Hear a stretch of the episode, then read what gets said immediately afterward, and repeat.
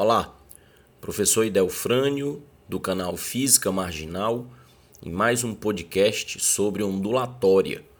Esse conteúdo que é publicado sempre às quintas-feiras, fazendo parte da Quinta da Ondulatória.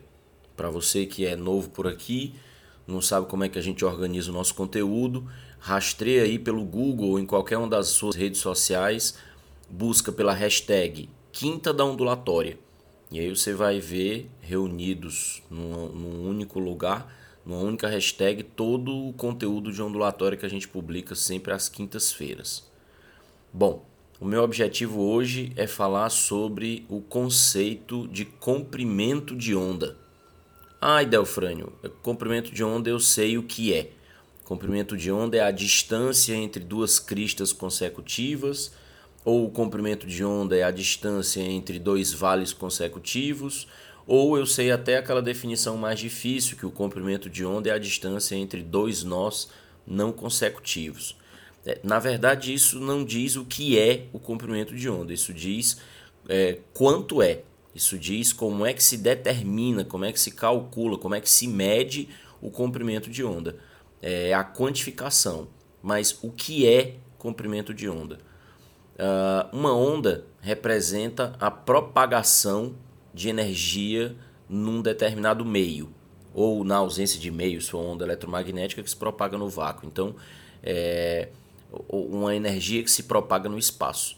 Essa energia, propagar, significa movimento, significa deslocamento, significa mudança de posição. Então, todo movimento tem sua velocidade. Daí que toda onda tem sua velocidade característica em relação ao meio em que ela se propaga. Nós falamos, por exemplo, são, são números comuns na cabeça do estudante, 300 mil quilômetros por segundo como sendo a velocidade com que, a, com que as ondas eletromagnéticas se propagam no vácuo. É a velocidade da luz no vácuo. 300 mil quilômetros por segundo, 3 vezes 10 elevado a 5 quilômetros por segundo, ou 3 vezes 10 a oitava metros por segundo, são números comuns, estou falando cada um deles para tentar puxar da sua memória. Também é muito comum falar que a velocidade do som no ar é cerca de 340 metros por segundo, aí tem uma série de, de restrições, né? na realidade não é 340 metros por segundo exato, e quando a gente fala no ar, é, é preciso saber também que se muda a, a temperatura do ar, por exemplo, já tem mudança no valor da velocidade. Mas é um valor que se usa costumeiramente. Enfim, eu só quero lembrar que cada onda tem uma velocidade de propagação. E essa velocidade representa a propagação da energia. Então existe uma fonte que emite a onda e essa é, que emite a energia que forma a onda e essa energia vai se propagando a partir da fonte e se espalhando pelo espaço. Tanto que a gente pode classificar as ondas em unidimensionais, bidimensionais e tridimensionais. Então, por exemplo, se você solta uma pedrinha na superfície da água e ela produz aquelas ondas circulares, então é uma onda bidimensional, né, no plano da superfície da água. Mas se uma pessoa grita, por exemplo, essa onda sonora se espalha em todas as direções, para frente da pessoa, mas também para trás, para esquerda, para direita, para cima, para baixo, em todas as diagonais possíveis, e aí isso forma uma frente de onda tridimensional. Então, é, a onda ou as ondas são energias que se propagam no espaço. Daí, é, a gente pode também lembrar que uma onda representa uma vibração. É necessário que a fonte vibre para produzir é, uma onda a partir dessa vibração, quer seja uma onda longitudinal, quer seja uma onda transversal, mas todas elas dependem de uma fonte que vibra, que oscila. Então, toda oscilação está associada a um período, porque uma oscilação é um movimento repetitivo e se for uma oscilação simples também é um movimento periódico. Então, quando a gente fala de ondas periódicas, para ficar com o modelo acertadinho na cabeça, significa dizer que a fonte que produz a onda oscila como um MHS. Então, ela vai e vem em movimentos repetitivos e periódicos, ou seja, gasta sempre o mesmo intervalo de tempo.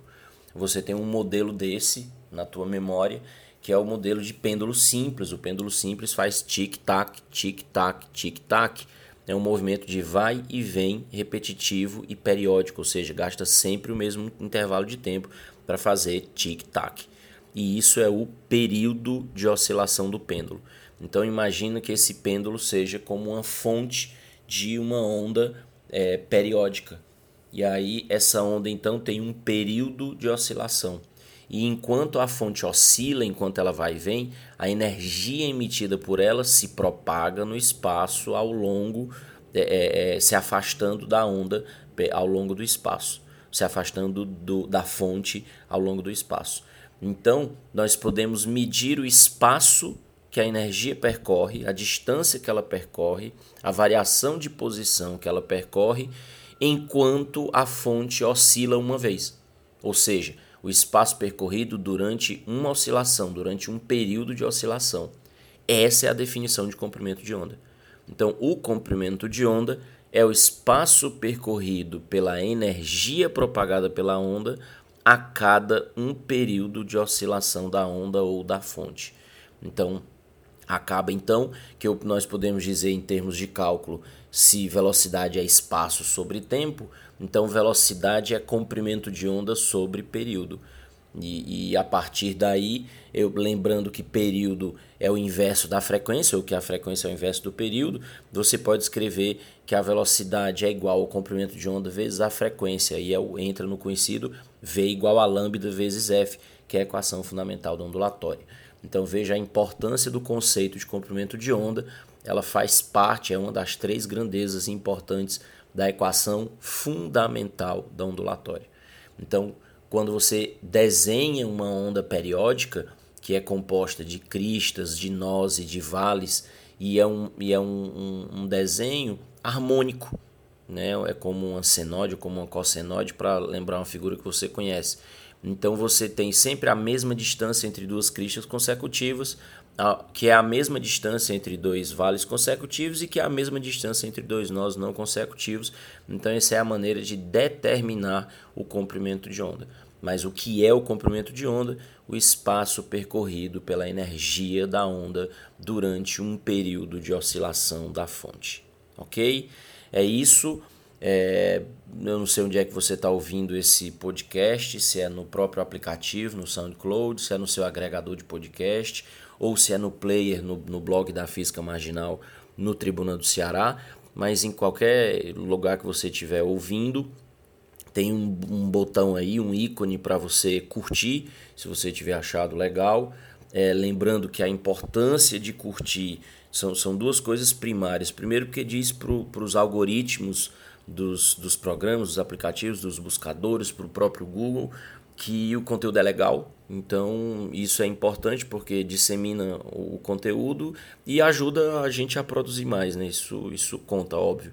E também, hoje em dia, curtir tem um lance importante porque mostra para sua rede de contatos que tem um conteúdo legal que você está curtindo.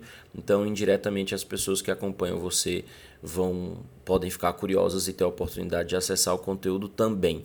Óbvio que a gente produz para quanto mais gente puder ajudar e quanto mais gente quiser ouvir e precisar do conteúdo, tá? Certamente também tem um ícone aí para baixar.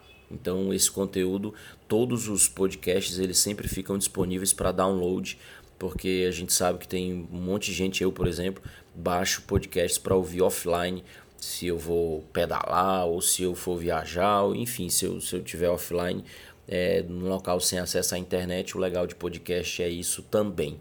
Também tem certamente um espaço para comentário, você pode usar para deixar a sua dúvida ou sua sugestão de conteúdos, tá? É, e é isso. Um, um abraço, até a próxima.